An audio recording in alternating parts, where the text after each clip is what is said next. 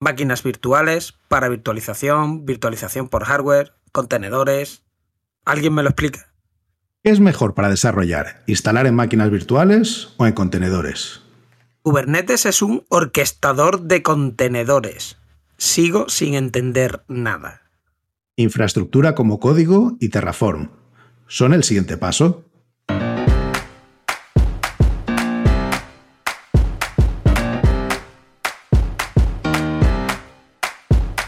Bienvenidos a Unicode U00D1. El podcast para desarrolladores móviles y no tan móviles patrocinado por MongoDB. Yo soy Diego Freniche. Y yo soy Jorge Ortiz.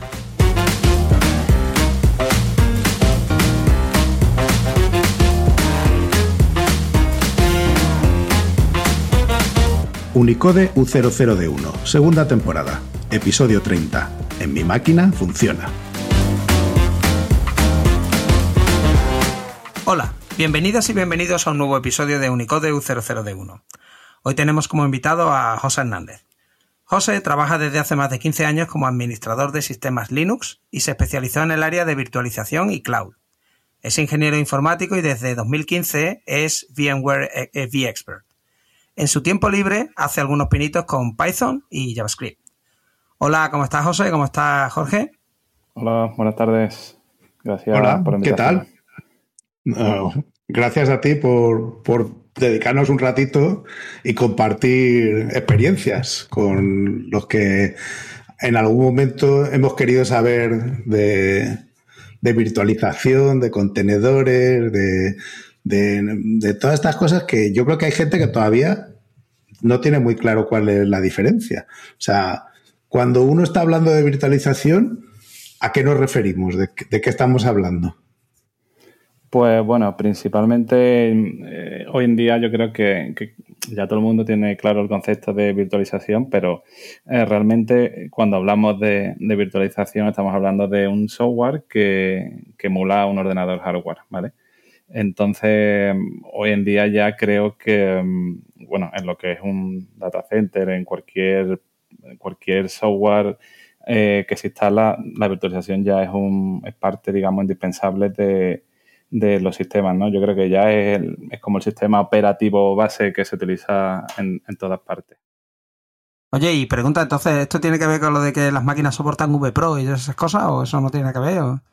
Eh, bueno, pues según, claro, hay distintos tipos de, virtualización, entre ellas hay una virtualización que, que se llama virtualización hardware, ¿no? Y, y sí que necesita que, que, bueno, que la CPU, digamos, estén preparadas para, para correr ese tipo de virtualización que, bueno, al fin y al cabo lo que, lo que, lo que viene a hacer es que, las máquinas virtuales son capaces de acceder a, a flags de a partes de la, de la CPU. Y después tenemos el otro tipo de virtualización, ¿no? que, que es la que también la que usamos todos, que es la de, de, sistema operativo, en la cual pues tenemos una capa, un, un hipervisor por encima del sistema operativo, que es el que emula el hardware y, y podemos correr encima cualquier sistema, sistema operativo. Yo siempre he tenido dudas en esto, vamos a ver. Yo eh, me voy a meter aquí y pregunto. Entonces, yo tengo una máquina que imagínate que es un Intel, ¿no? Yo tengo una máquina Intel. Y ahora yo quiero ejecutar Linux corriendo en una máquina Intel y yo tengo una máquina Intel corriendo Windows. Ahí eh, realmente se puede hacer para virtualización, ¿no? Porque realmente, mm, como la arquitectura que estoy virtualizando es la misma, pues realmente las instrucciones del Linux pueden ir directamente, ¿no? Casi hasta la máquina que está debajo con el Windows. Pero en otros casos no. Si yo tengo un, yo qué sé, una máquina de las nuevas de Apple que son ya ARM, ¿no? Y quiero correr una máquina eh, X86, ahí ya no puedo hacer para virtualización. Entonces, ¿qué, ahí qué pasa? ¿Hay virtualización hardware? ¿Es pura software y es emulación? ¿Ahí qué, ¿Cuáles son las diferencias? Bueno, en ese caso, si más específico, sería, se tendría que emular totalmente. De hecho, los primeros Mac, yo suelo, suelo usar más Linux y Windows por, porque me obligan, no por, otra cosa. Y, la verdad. ¿Te obligan a usar Linux? Sí, en el trabajo, pues muchas veces. No, no, me obligan a usar Windows. que en los primeros Mac, que corrígeme si ahí seguramente tú sepas más que yo, pero han tenido problemas y no funcionaban, por ejemplo, las aplicaciones de virtualización tipo VirtualBox, precisamente por eso, porque al cambiar de arquitectura de, procesador, pues esa conversión es complicado. Eh, normalmente en la virtualización de hoy en día mm, se, suele utilizar virtualización, digamos, de misma arquitectura. Eh, si vas a utilizar eh, Intel AMD64, pues al final lo que corre son Linux o Windows, pero misma arquitectura, AMD64 y, y funciona fenomenal. Pero en el caso ya de arquitectura cruzada, pues no sé cómo andaba la cosa. Eh, la verdad que al principio, sobre todo en los M1 de, de Mac, estaban dando problemas y, creo que por eso sacaron su, software que tienen ahí de, medio emulación. Claro, el traductor que es Rosetta, ¿no? Eso es. Sí, sí. Hombre, por poner un poco de contexto, en el mundo de los móviles, eh, lo que ha sido siempre el simulador de, de iOS era una aplicación Mac que se comportaba un poco, emulaba, pero a nivel de aplicación, o sea, emulaba las APIs, ¿no? Ni siquiera emulaba lo que la máquina realmente hacía una emulación, pero una emulación de aquella manera. Realmente el simulador de, iOS es una aplicación Mac pretendiendo ¿no? comportarse como una, como una aplicación iOS. Sin embargo, el emulador de Android sí era un emulador porque era una máquina virtual que de hecho estaba basada en QEMU, Y que estaba corriendo un sistema operativo, o sea, estaba corriendo una arquitectura ARM dentro de una máquina eh, X86, con lo cual el emulador tradicionalmente iba súper lento hasta que Intel ya sacó unas imágenes, pues como Android también puede correr sobre teléfonos Intel, aunque nadie use teléfonos Intel realmente, ¿no? Porque al final todo el mundo usa Snapdragon o usa, ¿no? O sea, las CPU de Android nunca son CPU Intel, pero el caso es que como eso existe, el truco, entre comillas, que se usa es correr el emulador de Android con una imagen de Intel. De manera que la arquitectura que tú estás emulando es una arquitectura Intel sobre Intel. Y entonces ya el emulador de Android, pues ya va como tiene que ir. o sea, que va la traducción de eh, uno a uno de instrucciones va más o menos rápido. No sé si así más o menos se nos va entendiendo. Sí, sí. Ahí, bueno, ahí casi que más, eh, eso, es una emulación más que acceder directamente a parte del, sistema operativo. Las primeras, bueno, no sé, yo tampoco he, he, probado algunos de Android y la verdad es que las primeras eh, eran bastante espesitas. Yo no sé si ya con el tiempo ha mejorado, pero necesitaban bastante, bastante recursos. Tú que has programado seguramente la habrás sufrido también al principio, salvo que tuvieses una buena máquina. Bueno, pero parte del, tema este precisamente es eso, ¿no? Que como tú estás corriendo un sistema operativo dentro de otro sistema operativo, en el que está debajo, digamos, en el sistema principal, tienes que asignarle al sistema albergado los recursos en dedicación única y exclusiva que requeriría ese sistema operativo. Es decir, si yo estoy corriendo en el ejemplo que nos daba Diego, un simulador, perdón, un emulador de Android eh, que necesita 4 gigas para mm, ejecutar el Android y las aplicaciones, en mi sistema operativo principal, yo a esa aplicación le estoy dedicando al menos 4 gigas. En realidad, unos pocos más para que corra el ejecutable eh, en cuestión pero al menos esos 4 gigas. eso es así, ¿verdad?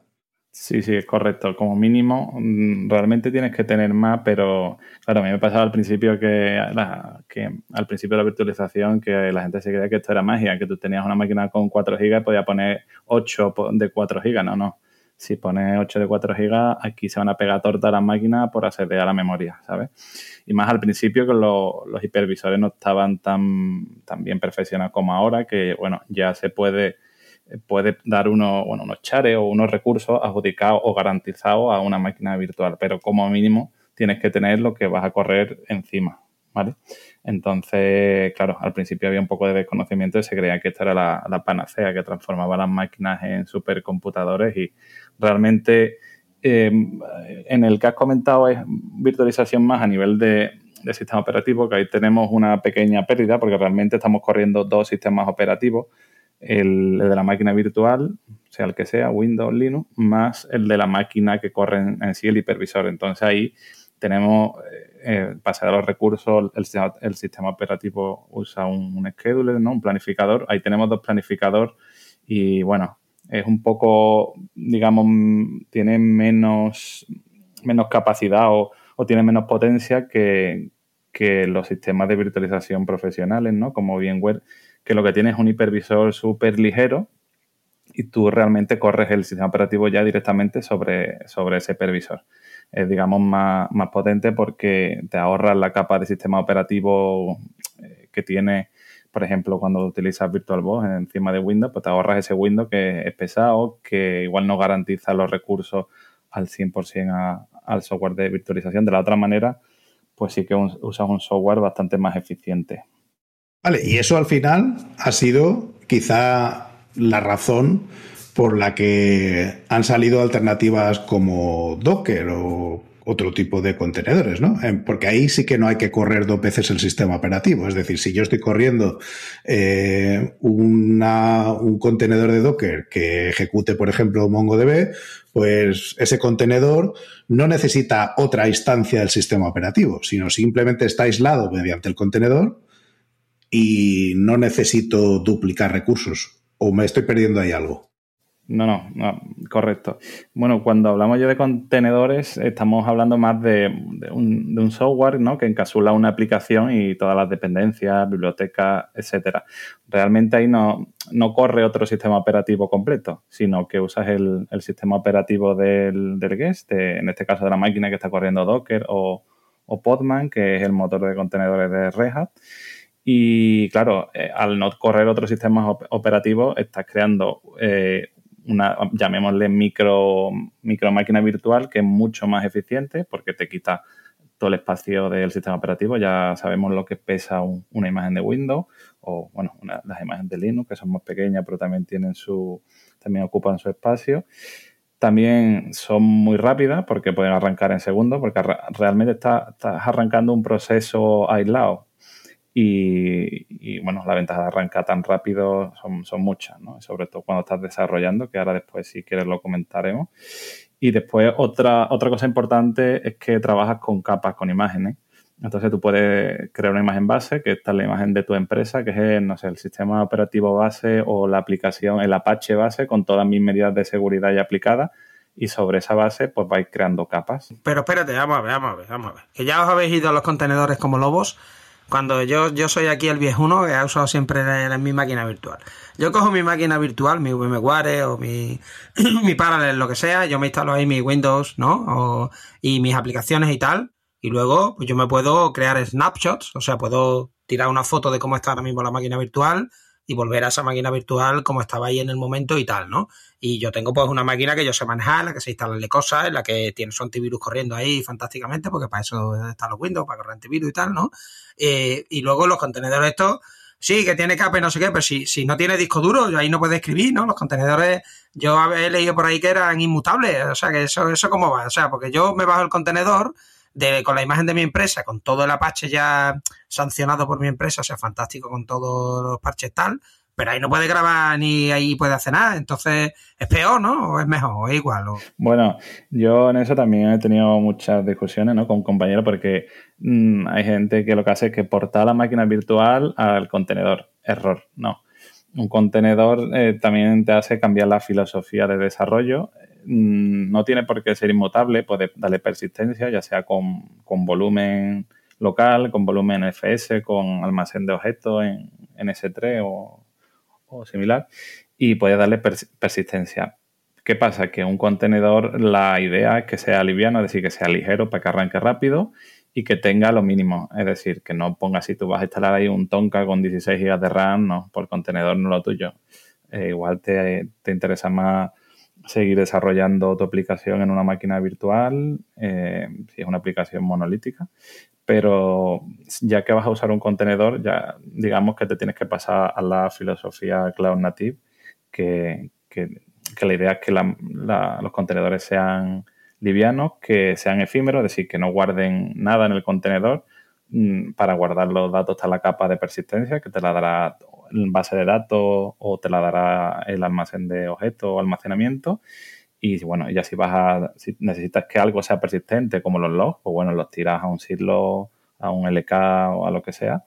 Y el contenedor al final lo que tiene que tener es la esencia de tu aplicación. Si la aplicación mm, necesita de varios servicios, pues bueno, pues ya ya te montas tu API, interconectas los servicios con API, pero la idea es esa para, bueno, cuando tengas que escalar, pues empiezas a levantar contenedores, digamos, como churros y se van añadiendo al pool de balanceo y puedes escalar en horizontal todo, todo lo que quieras. Vamos, es lo que hacen hoy en día muchas de, de las aplicaciones que están, que están desarrolladas en, en cloud.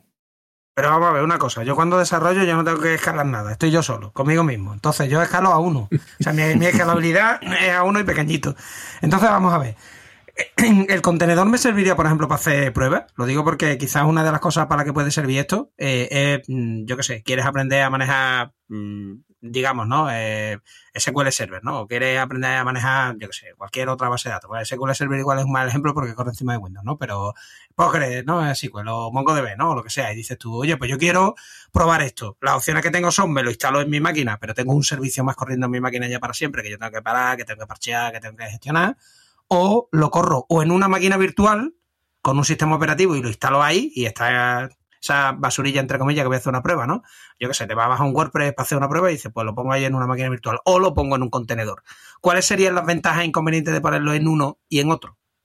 ¿Tú cuál le, cuál le ves más ventajas y más inconvenientes a máquina virtual contra contenedor? Bueno, ya como he comentado, depende, depende de la casuística en, sí. A mí personalmente hoy en día me gusta más corre en contenedor. Eh, la primera ventaja, que quizás no la hemos comentado antes, es que eh, por eso el título de en mi máquina funciona. Hoy en día muchas veces en desarrollo el desarrollador tendrá su sistema operativo, el que sea, MacOS, Linux, Windows. Al final se las prueba sobre su sistema operativo, con su librería, con su versión, con sus versiones y después cuando eso se porta al sistema operativo real, que bueno, en el mayor de los casos, al menos en mi caso son Linux, pues aquello no tira. ¿Por qué? Porque ha cambiado la versión de Java, el parche, porque el Python no tiene el módulo esto mm, con contenedores, eh, bajo mi punto de vista, es bastante más sencillo de gestionar porque al final puedes definir mejor eh, y más sencillo que en una máquina virtual todas las dependencias. Pero bueno, que en una máquina virtual también tiene muchas ventajas. Principalmente que puedes usar el sistema operativo con el del entorno real de desarrollo. Es decir, si vas a desarrollar para Linux y tú usas MacOS, te instalas una máquina virtual con la misma versión de Linux que tenga el, el sistema operativo final y sobre esa desarrolla. En la máquina virtual el tema de automatización se puede hacer, pero quizás sea algo más, más complejo. Cuando hablo de automatización me refiero a la instalación de, de dependencias. Yo en el caso que conozco en Python, pues bueno, te puedes crear un entorno virtual y, cada vez que vayas a hacer un despliegue, eh, instalar los, requisitos, ¿no? los, módulos que necesitas y, y demás. ¿Qué pasa? Que en contenedores esto mm, se puede hacer de manera más fácil porque cuando defines el contenedor puedes definir la versión de Python que vas a usar, el archivo de requirement, que es donde están los requisitos, y bueno, y al final el, puerto. Lo puedes hacer todo, digamos, más estructuras más sencillo que en una máquina virtual, que también se puede hacer. Entonces, para un desarrollo eh, personal y demás, cualquier opción es válida. Para un desarrollo eh, profesional, pues también depende si, el desarrollo va a ir a, contenedores o a cloud. Eh, evidentemente lo metería en, un contenedor. Que el desarrollo al final es en una máquina virtual, pues lo probaría. Yo siempre me gusta eh, tirar por lo que vayamos a usar al final para después no, tener sorpresa, pero que a día de hoy me sigo, me sigo encontrando con el... En mi equipo funciona, ya, pero en el servidor no. A ver, yo hay un caso que, no ha salido, que cuando me dedicaba a hacer cosas de seguridad, eh, aplicaba la diferencia entre máquina virtual y contenedor. En ese momento todavía no había contenedores, pero claramente era una limitación que supongo que en algún momento habéis oído los dos. Había, o sea, cuando tú estás dentro de una máquina virtual, hay malware, software que está escrito con, con intención maliciosa, que pretende escaparse de la máquina virtual o que al menos se comporta de forma distinta si está ejecutándose en una máquina virtual que si está ejecutándose en una máquina normal. ¿Para qué? Pues porque tú dices, oye, esto, por ejemplo, este virus, ¿no? Si está eh, instalado en mi PC, pues hace todas las barrabasadas que se le ocurran. Ahora, si está en una máquina virtual, quiere decir que alguien lo está observando y está viendo qué es lo que hace para estropearlo y, poder desinfectar los sistemas a los que haya infectado. Y entonces lo que hace es comportarse como una buena persona. En ese momento todo son cosas buenas, no manda ningún dato fuera ni hace nada. Y eso lo hace mirando si está en una máquina virtual o en una máquina real. Yo creo que la primera versión que hubo de alguien que se dedicó a hacer eh, algo de eso era un artículo que sacaba un software que se llamaba Red Pill, por aquello de Matrix, de la píldora azul, la píldora roja. Entonces quiero saber la verdad, quiero saber si estoy en la máquina virtual y el Red Pill venía de eso, si no recuerdo mal. Eh, en seguridad, yo, hasta donde hace tiempo que desconecté de ese mundo, pero hasta donde yo sé, se sigue utilizando con el, propósito de análisis de malware. ¿Es en otros, en otros entornos también distinta? O sea, distinta hasta el punto de ser significativa. Eh, el nivel de aislamiento que proporciona un contenedor de una máquina virtual?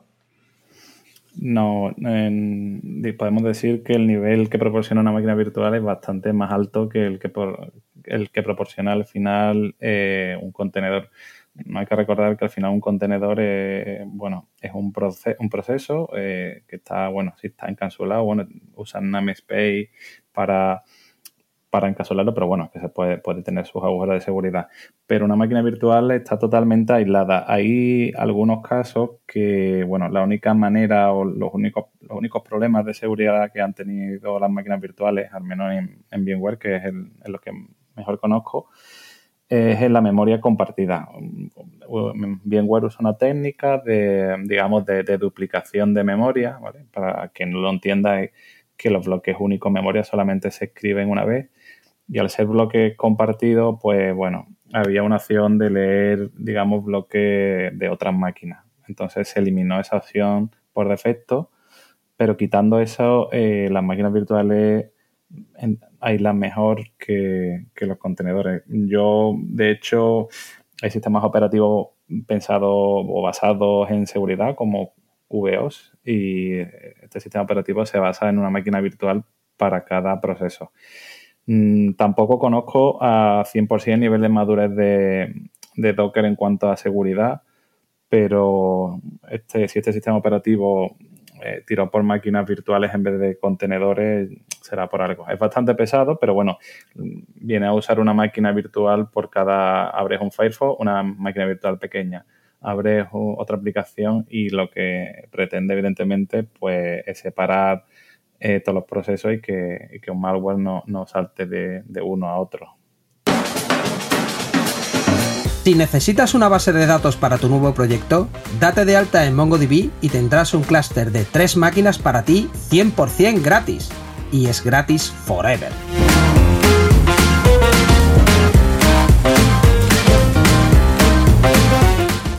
Hay, una charla de una mujer que ahora mismo se me escapa el nombre, que a quien esté interesado en saber cuál es el nivel de aislamiento de los contenedores y cómo se implementa, es súper reveladora porque la charla consiste en implementar un Docker rudimentario, pero las piezas básicas, eh, desde cero en Go en una sesión de una hora. Y entonces te explica cómo separa la tabla de procesos, cómo separa la visibilidad de las interfaces de red, cómo, y es, eh, me suena que es como Liz Rice o algo así, me suena el nombre de ella, a lo mejor estoy muy equivocado.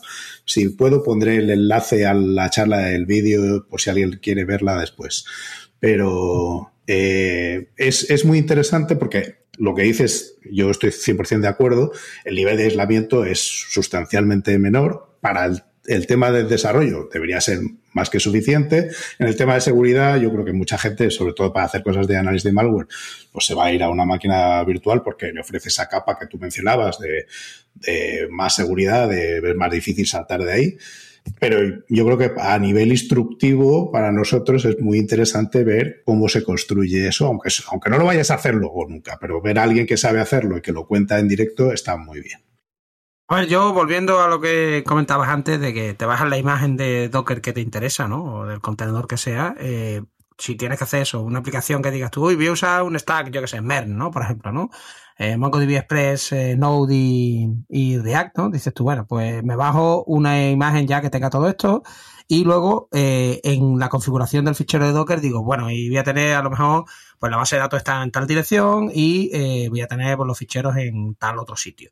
Eh, pero esas imágenes, ¿de dónde me las bajo? Quiero decir, eso es, mm, ¿dónde están las imágenes? Y me puedo yo crear mis propias imágenes, porque me ha dado la impresión de que tú has dicho, la imagen de mi empresa, no sé qué, no sé cuánto, pero eso que es logo o, que tú te creas las imágenes que tú quieres de Docker o esto como es. Sí, bueno, Docker Hub ya tienes unas imágenes que hace, bueno, algunas en la comunidad, algunas son oficiales. Mi recomendación es, sobre todo, usar imágenes oficiales, porque ahí cualquiera pues puede subir una imagen. De hecho, se han dado casos de imágenes que estaban llenas de malware o están mal hechas.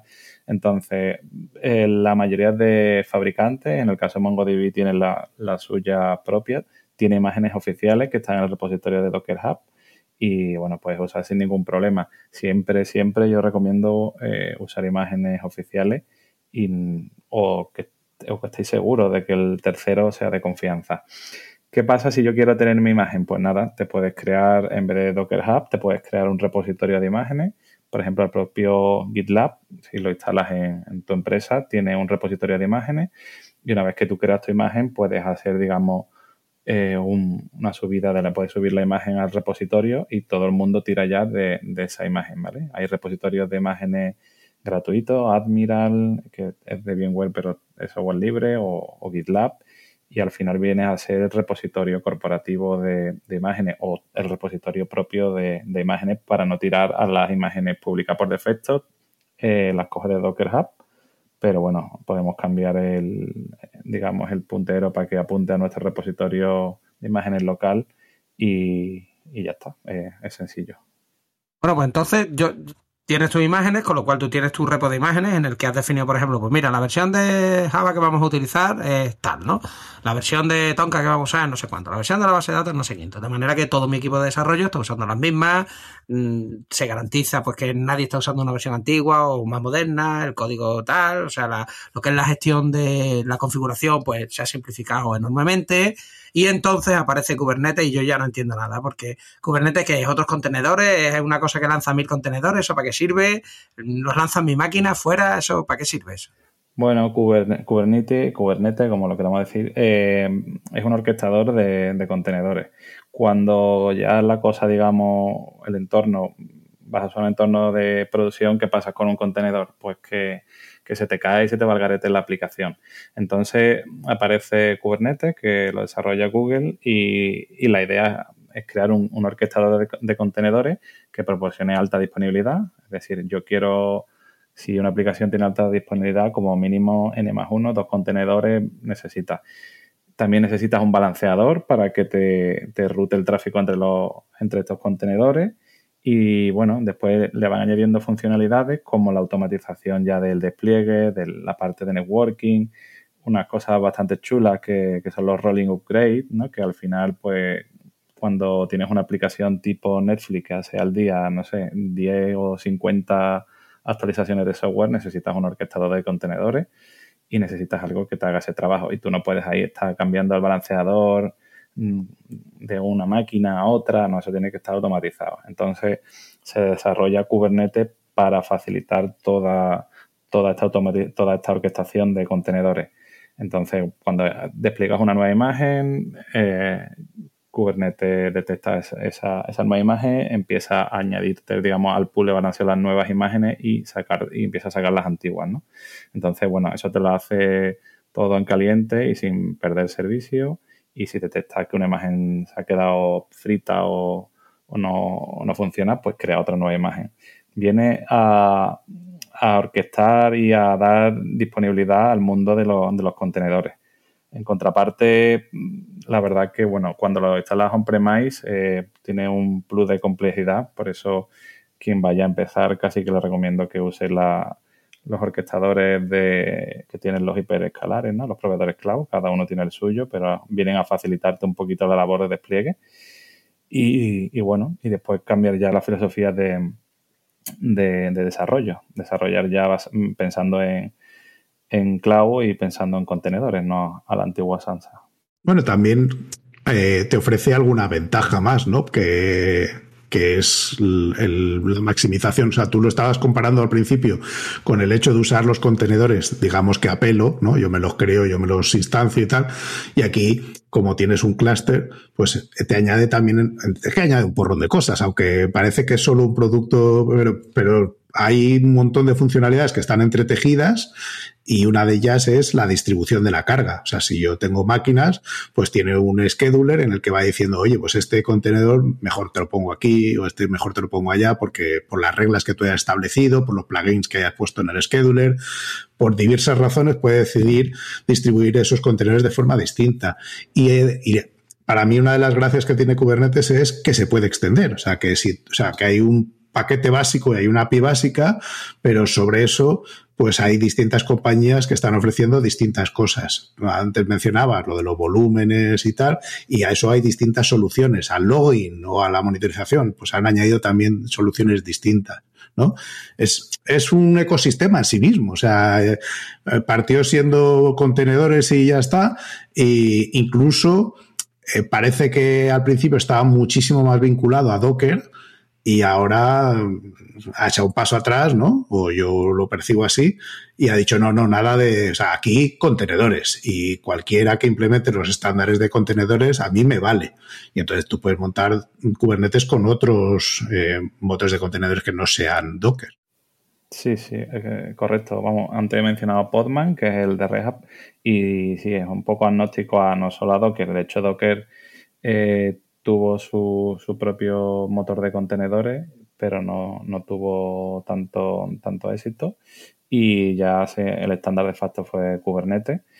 ¿En bueno, Swarm al que te refieres? Sí, Docker Swarm, sí, sí. Ya creo que está por ahí, no sé si ya lo ha descontinuado Docker, pero la idea está medio abandonada, creo yo. No, o no sé, pero se usa poco porque al final Kubernetes se lo comió y bueno, y es el estándar de facto y como bien comenta, bueno, no solo hace la orquestación de contenedores, ya también integra aplicaciones de terceros en cuanto al tema de networking, eh, se integra con, con LK, con, bueno, con un montón de aplicaciones de terceros. Todo esto está muy bien, pero eh, yo quiero lanzar mis, yo qué sé, mis 10 contenedores. Venga, entonces me has vendido Kubernetes y yo le digo, aquí hay 10 contenedores, corriendo, maravilloso se cae uno, levanta otro, se cae uno, pero solo hay 10. O sea, y si mi, de pronto necesito no sé cuántos más, ¿qué pasa? ¿Eso, eso crece, no crece? Yo lo puedo decir, está, mantente entre 10 y 80, eso lo hace solo, se lo tengo que decir yo. Bueno, eh, hay que definirlo, ¿no? Pero sobre todo cuando si usas un proveedor cloud es súper importante definir el máximo, ¿sabes? Porque si tienes un problema tipo un ataque, aquello va a empezar a lanzar contenedores como loco y la factura que va a llegar va a ser graciosa, ¿sabes? Entonces, bueno, sí, eh, tú le puedes decir el mínimo que, tiene que tener y el máximo y él va, va creciendo, decreciendo en función de, la carga. Pero ya digo, siempre con unos máximos adecuados y, controlando muy bien. Sobre todo cuando se trabaja en cloud hay que tener muy controlado el tema del gasto porque bueno se puede ir, se puede bordar y después bueno muchas empresas le han llegado una factura bastante curiosa por cosas así. Me voy a hacer una demo voy a lanzar contenedores y voy a poner no sé vamos a una prueba con 500 a ver qué pasa. A ver la prueba de carga cómo va. Y al final pues claro si no lo apagas en tiempo llega una factura curiosa sí sí después lo que pasa eso es que te llega la factura no Yo, la empresa para la que trabajaba antes, que usábamos contenedores para desarrollo, que tenía una factura interesante eh, al mes, no voy a dar los números porque no puedo, pero tenían una iniciativa que era para reducir costes en el uso del cloud. Y todos los meses, pues miraban en qué se estaba gastando y miraba. Y una de las cosas que hicieron primero y que era una chorrada, pero que era, era mm, por las noches, porque además esto trabajaba solo en zona europea, apagaban los contenedores de desarrollo. O sea, si, si eso es para desarrollo y ya no hay nadie desarrollando, si alguien necesita lo puede levantar manualmente, pero por defecto a tal hora se apagan todos los contenedores de desarrollo y a la mañana siguiente, a primera hora, aunque no, no haya horas que esté encendido que todavía esté en zona gris, aún así te estás ahorrando una pasta. Porque al final el hecho de tenerlo encendido pasa factura. Y, estos tenían una factura mm, que era relevante. O sea, sus costes principales eran sin duda esos.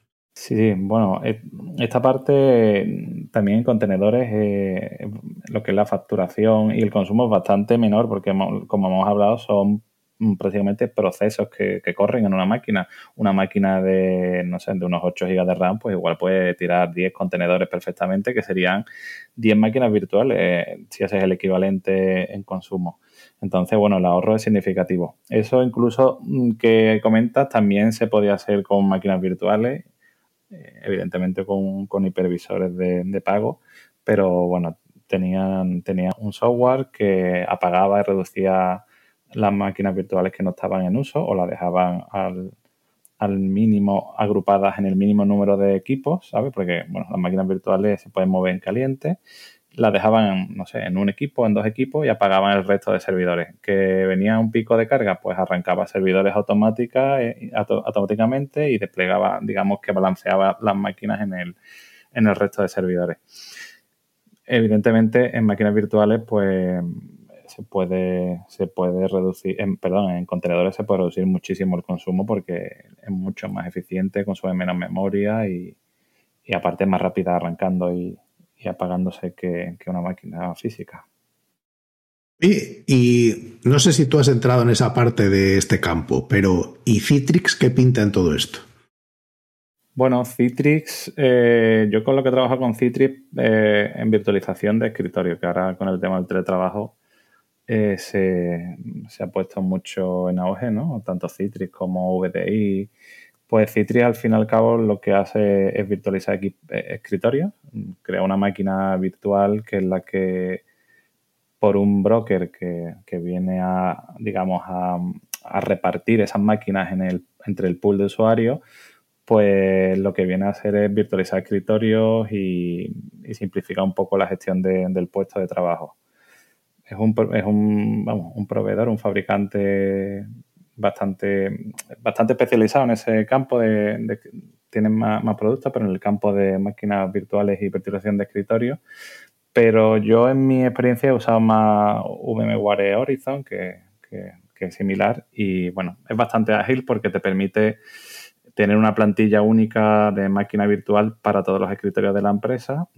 Las diferencias se guardan en unos archivitos, en unos archivos Delta y gestionar de manera muy eficiente los, escritorios. Ahí estamos ya hablando de virtualización de, escritorios, más que de, vamos, al final cabo usan máquinas virtuales, pero, pero virtualización de escritorios. O sea, que para que los que no lo hayan usado esto nunca, lo que significa es que yo tengo como usuario de esa empresa un PC que en principio puede ser muchísimo más sencillo, que simplemente tiene que tener la capacidad para poder conectarse y tener el cliente de tú has dicho VMware Horizon o el Citrix que yo mencionaba antes, cualquiera de estas plataformas, tener su cliente y lo que hace es que se conecta y como si fuera un VNC o un... Yo lo que tengo es una conexión que está con una máquina que está corriendo en, en, en el centro de datos de mi empresa y que, es la que realmente está ejecutando todo mi software de escritorio. Yo en mi máquina local no tengo nada, no tengo datos, no tengo eh, el software, no tengo nada de lo que en realidad uso. Lo que uso está todo en remoto y siempre está correctamente configurado porque no lo controlo yo, está controlado desde el otro lado. ¿Es, es eso correcto? Sí, sí, totalmente correcto. Al final estamos conectándonos a una máquina virtual que está en un data center de, o de nuestra empresa o en un proveedor de cloud y, realmente nuestro, nuestro PC no tiene ningún rendimiento, ningún uso. Podría ser una Raspberry, de hecho hay Raspberry Pi que se pueden transformar en en Client, en los clientes ligeros, que viene a abrir un protocolo tipo RDP, Remote Desktop de, Windows, no es exactamente el mismo. Antiguamente estaban basados en ese protocolo, pero ya tienen protocolo propio. Y realmente estamos conectándonos a una máquina virtual de la que hemos hablado al principio. Evidentemente, este software tiene algunas cosillas más que, bueno, hacen que se unifiquen las plantillas. Estamos conectándonos a una única máquina virtual para todos los usuarios pero estamos guardando nuestro, nuestro repositorio de datos o nuestros metadatos en, archivos, que si tienen lectura, escritura, en archivos Delta que son las diferencias que, nosotros al trabajar creamos con la máquina virtual maestra, digamos, de, toda la infraestructura. Pero sí, son entornos que, funcionan muy bien, son bastante seguros porque pueden limitar las aplicaciones, los accesos y demás. Y la verdad que está muy en auge ahora con el tema del teletrabajo. Y para los desarrolladores, porque tú has puesto aquí escenario de distintas opciones, ¿no? Eh, yo entiendo, tú comentabas al principio, ¿no? Que, cuando desarrollas en máquinas virtuales, pues al final estás teniendo, buscando que más o menos las versiones de software correspondan con las versiones de software final, pero en el desarrollo que yo hago entiendo que es un, un desarrollo más tradicional, más del que hemos hecho toda la vida, en la que yo grabo mis datos localmente, puedo utilizar cosas que estén en otras máquinas, pero que se parece más al desarrollo de toda la vida. Sin embargo, cuando hablamos de contenedores, ahí entiendo que el desarrollo, tú has mencionado algunas cosas, ¿no? Lo de cuando hablabas de la persistencia, pero hay que tener otra mentalidad, ¿no? O sea, la forma en la que se construye una aplicación mm, de cloud no es la misma forma en la que tradicionalmente hemos construido aplicaciones en las que teníamos el hierro y tirábamos contra ese hierro, ¿no? Correcto. Cuando, cuando hablamos de aplicaciones cloud, pues tenemos que cambiar la mentalidad y pensar en, aplicaciones más, más livianas, aplicaciones que, que no guarden nada, como hemos dicho antes, que sean efímeras y que, y que todo, todo la persistencia se guarde en, la base de datos o en, o en un almacén. Pero no podemos transponer el antiguo desarrollo monolítico, todo en, una máquina grande, con los distintos servicios corriendo, hablando entre ellos. No, la idea es simplificar y que cada microservicio sea un contenedor y que entre ellos pues se comuniquen, si a ser posible, vía API o vía una cola de mensajes y que no se guarde nada, claro, porque si guardas algo ya tienes el problema al escalar. ¿Cómo escala cuando tienes datos guardados en cada contenedor. Al final tienes que compartir almacenamiento, NFS, pero complica mucho, complica mucho esa parte. Lo ideal es que cambiemos un poco el chip. Mi aplicación, ¿qué tiene que hacer? Pues, pues mi aplicación tiene que eh, mostrar un catálogo de películas. ¿Vale? Pues una parte será el frontend, que habla con la, con la API, que a su vez habla con la base de datos.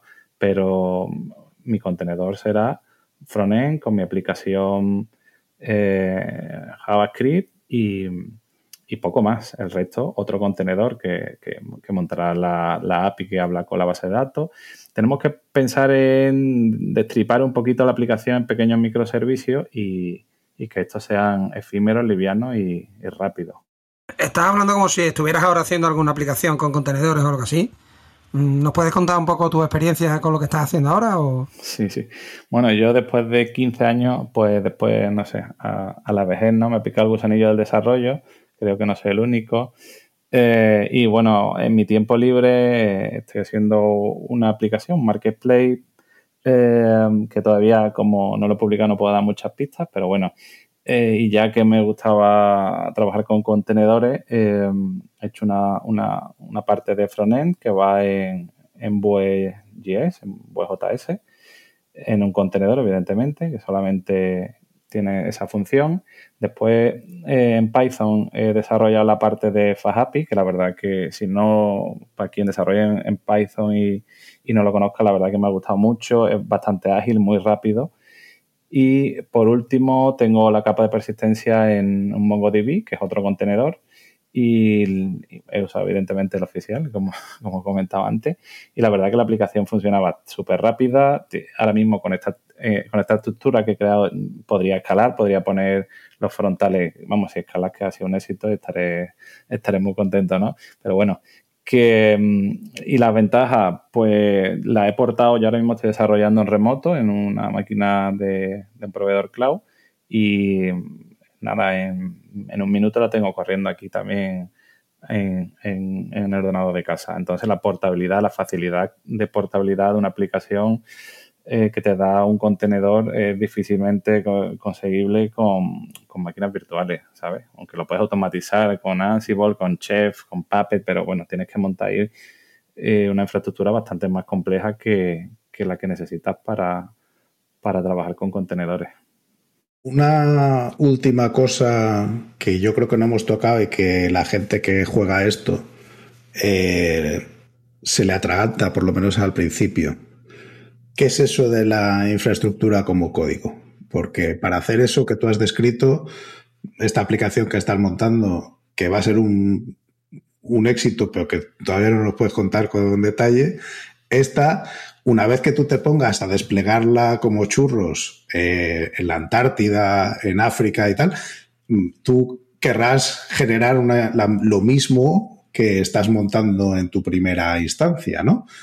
¿Cómo funciona esto de la infraestructura como código? Bueno, pues la, infraestructura como código eh, al, final es llevar el despliegue de un data center o de un pequeño data center, es decir, de infraestructura, pues como si fuese un software. Al final es definir las necesidades que, tenemos en, cuanto a máquinas virtuales, balanceador, firewall, eh, no sé, ACL que vamos a aplicar para las reglas de entrada, salida y todo se puede definir como código. Al final usas un editor, el, que más guste, el, Visual Studio Code, el que sea, y podéis definirlo como si fuese un software más. Esto tiene la potencia que, claro, cuando, cuando hablamos de, una cosa pequeñita, pues bueno, con Docker es suficiente, pero cuando hablamos de una infraestructura más compleja, con la infraestructura como código podemos definir un data center entero y desplegarlo hablamos, no sé si antes mencionamos Terraform, Terraform tiene la ventaja de que es agnóstico y podemos definir, es agnóstico entre comillas, después tiene sus pequeñas variaciones,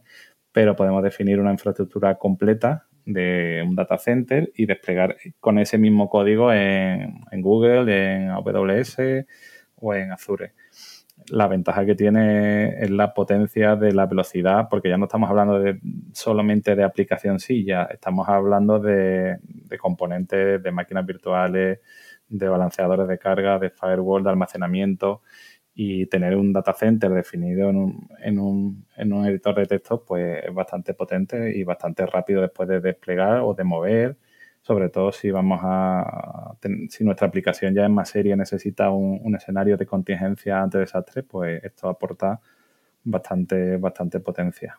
Y auditoría. O sea, puedes ver exactamente que tu infraestructura es la que tú dices que es y puedes ver qué cambios le has aplicado en cada momento, que, que, también son ventajas en una gestión real de una empresa. O sea, a nivel, como tú decías, de una maquinita pequeña, eh, bueno, pues te instalas tu PC como quieres y ya está y no vas a discutir con nadie. Pero cuando estamos hablando de que hay una, una infraestructura de la que tienes que ser responsable a nivel corporativo, pues está bien poder defender por qué esa máquina está instalada ahí y que cómo está conectada y yo he dicho que no estaba conectada con esto otro y lo puedo enseñar aquí, ¿no? Eso también son... Sí, sí, todo eso queda reflejado en el, en el código y bueno, se puede auditar, puedes versionar el código de la infraestructura, la potencia es, mucha. Es verdad que, tampoco, mm, tampoco veo yo que, sí, que esté muy extendido, sobre todo aquí en, nuestro país, pero que muchas empresas que sí que trabajan con proveedores cloud están usando, están usando esto, están usando Terraform, AWS CloudFormation, Azure RM, hay varias varias herramientas que permiten, permiten hacer esto.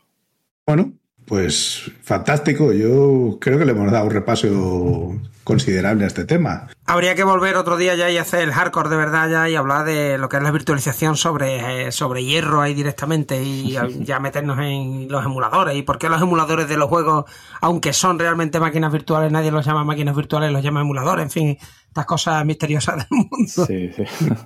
Sí, un día podemos hacer ahí un monográfico mejor de lo, de lo que queráis y podemos, no sé, repasar la historia de la virtualización, que parece nueva, pero no es tan nueva, ya lleva bastante, bastantes años en, virtualización hardware, de, máquinas grandes, mainframe, que son las que promovieron esto inicialmente y demás. Podemos hacer un día monográfico, lo que queráis. Estás invitado cuando tú quieras. Muchísimas gracias, José. Nada, a vosotros por invitarme y por compartir este momento. Venga, hasta luego. Hasta luego. Venga, muchas gracias. Chao.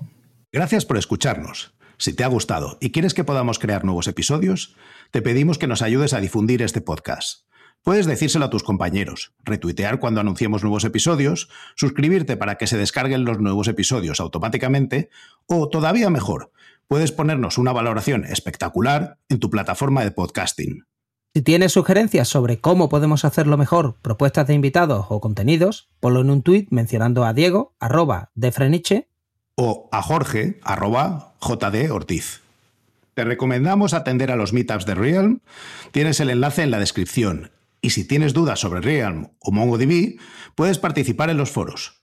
Si podemos aportar algo a tu comunidad, estaríamos encantados de atender a vuestros eventos, podcasts, conferencias o meetups. Por último, queremos recomendarte nuestro podcast hermano en inglés, The MongoDB Podcast, presentado por Michael Lynn y en el que se entrevista a desarrolladores, emprendedores y empresas. Lo tienes disponible en las principales plataformas de podcasting.